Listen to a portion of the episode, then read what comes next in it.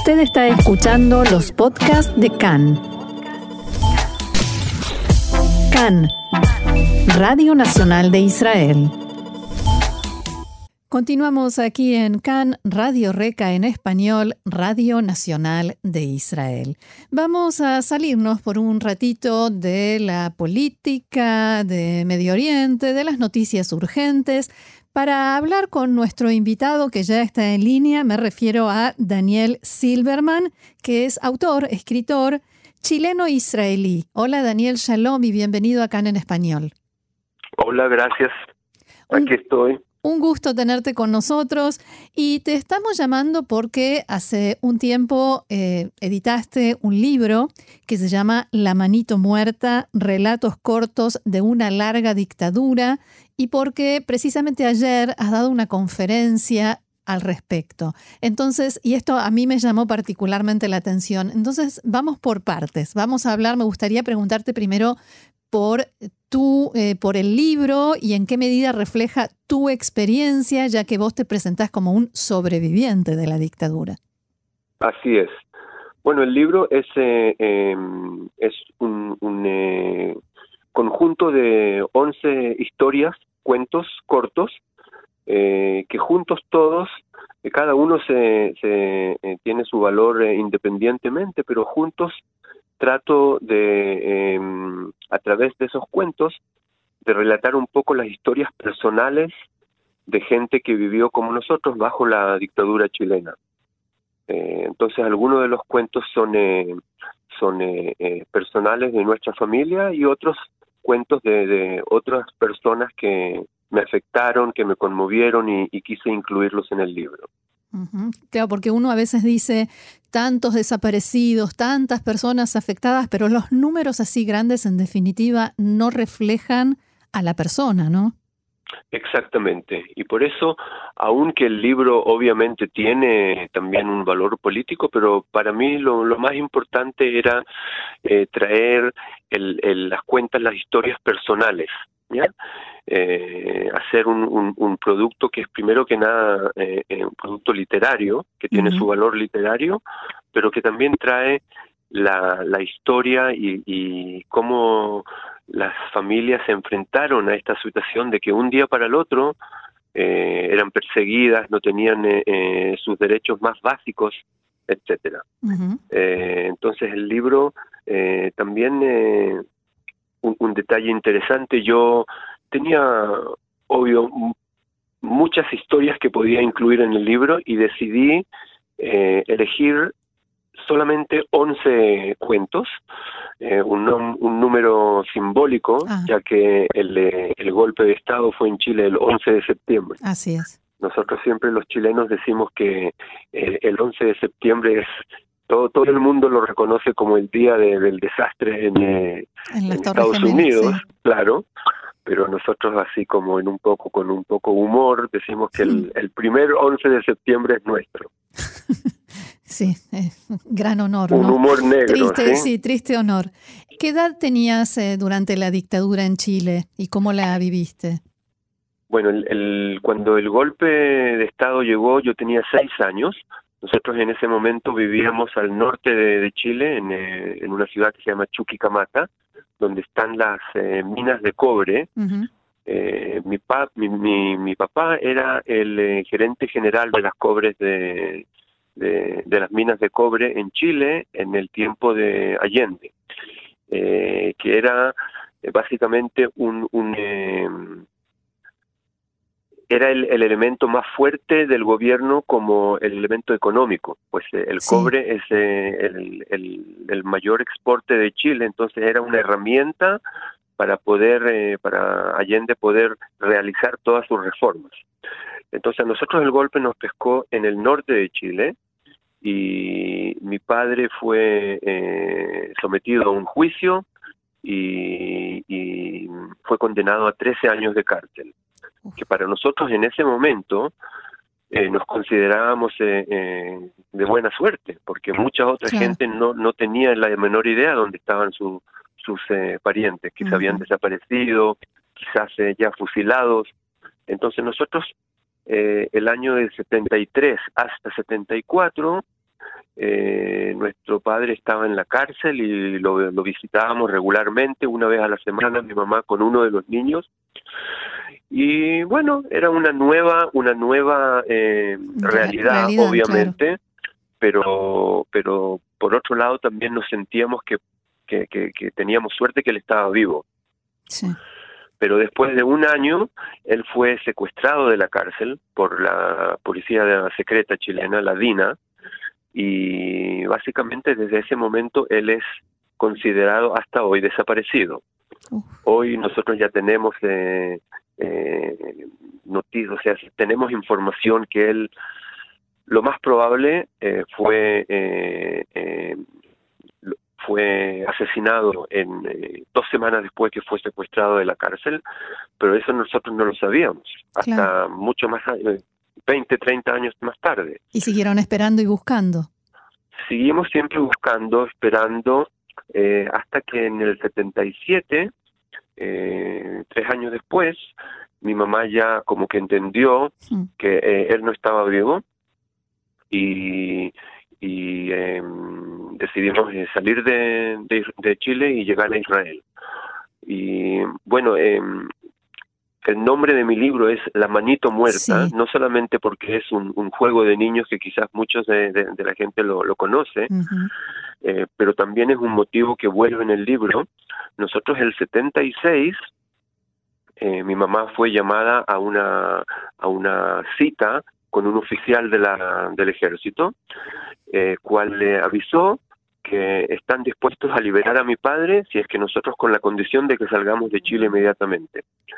Obviamente que mi mamá estuvo de acuerdo y dos semanas después cuando la llamaron de nuevo, ella estaba segura que se trataba de anunciar la fecha en la cual mi padre iba a ser eh, liberado.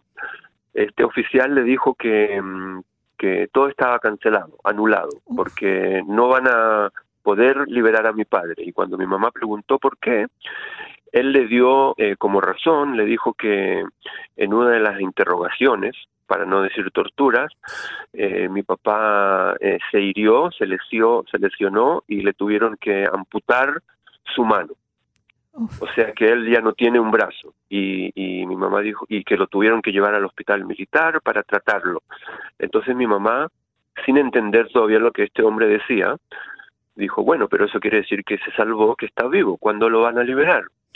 Y él le dijo, señora, usted no entiende, nunca vamos a liberar a su esposo, porque nunca vamos a liberar a una persona que tuvimos que amputarle su mano. Es como, una prueba de lo que está pasando acá.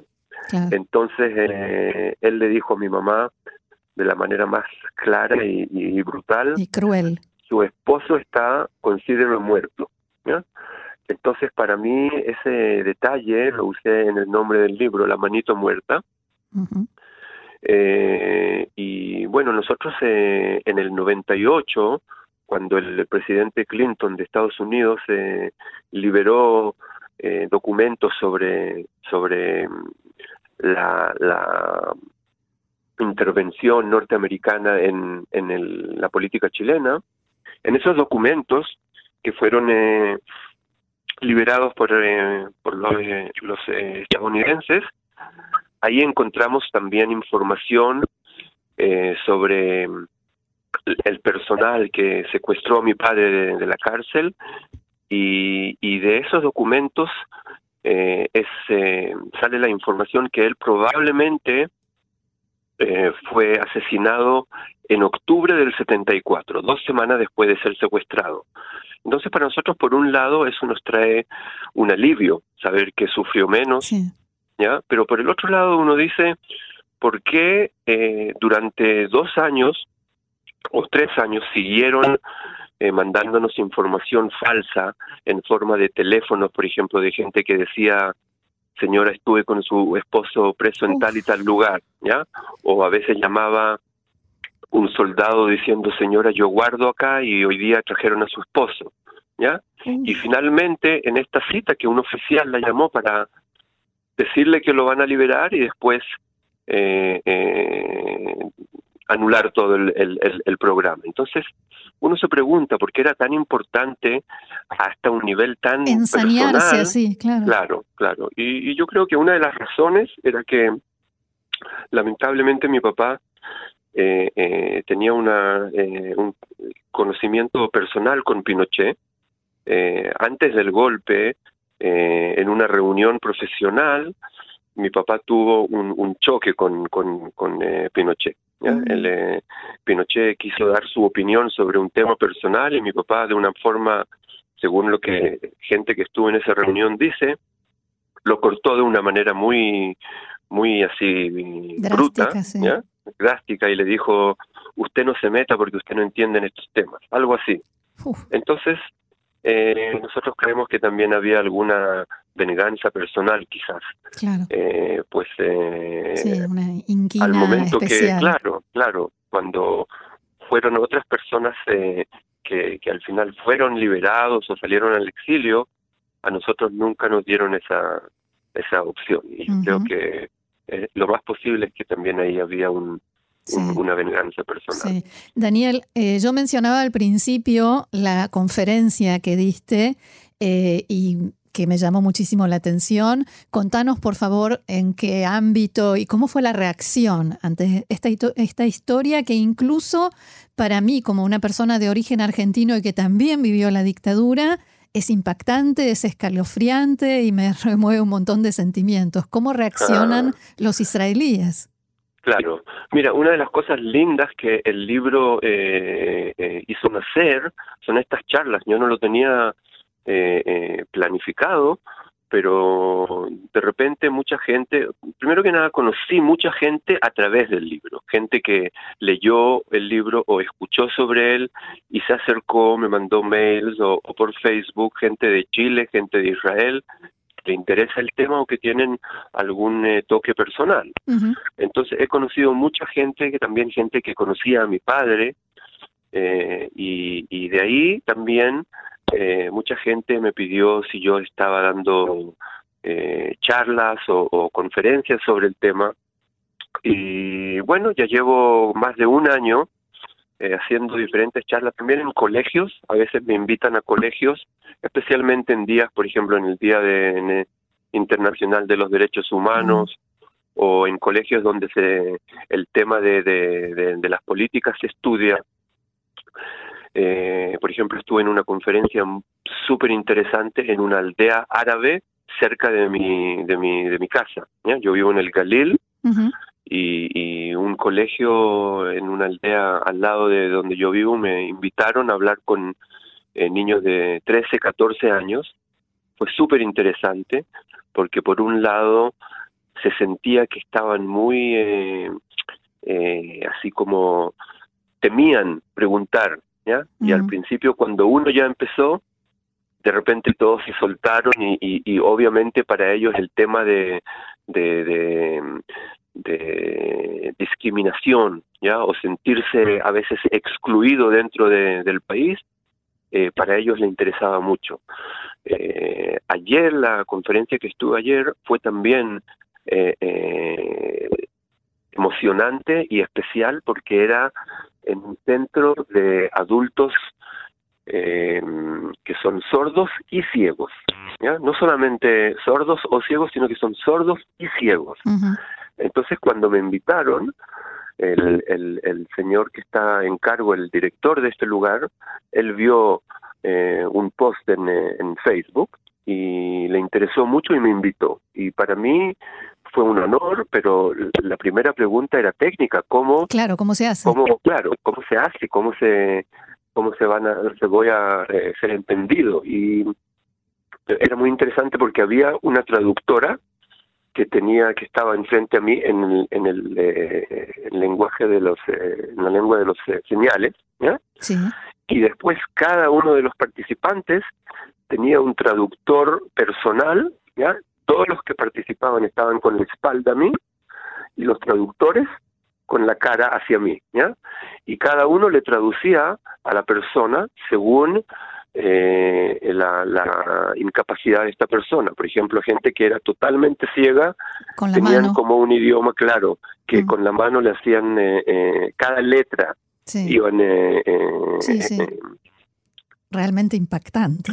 Claro, entonces también yo tuve que hacer un, eh, ajustarme para, por ejemplo, hablar en un ritmo más lento y especialmente cuando se trataba de palabras o nombres en español mm. para este público en, hebreo. Entonces, fue muy interesante y al final de la charla no pararon eh, de, preguntar sobre el tema, sobre el libro, sobre nuestra historia personal. O sea, el, el, público estaba muy enganchado, fue, fue muy lindo.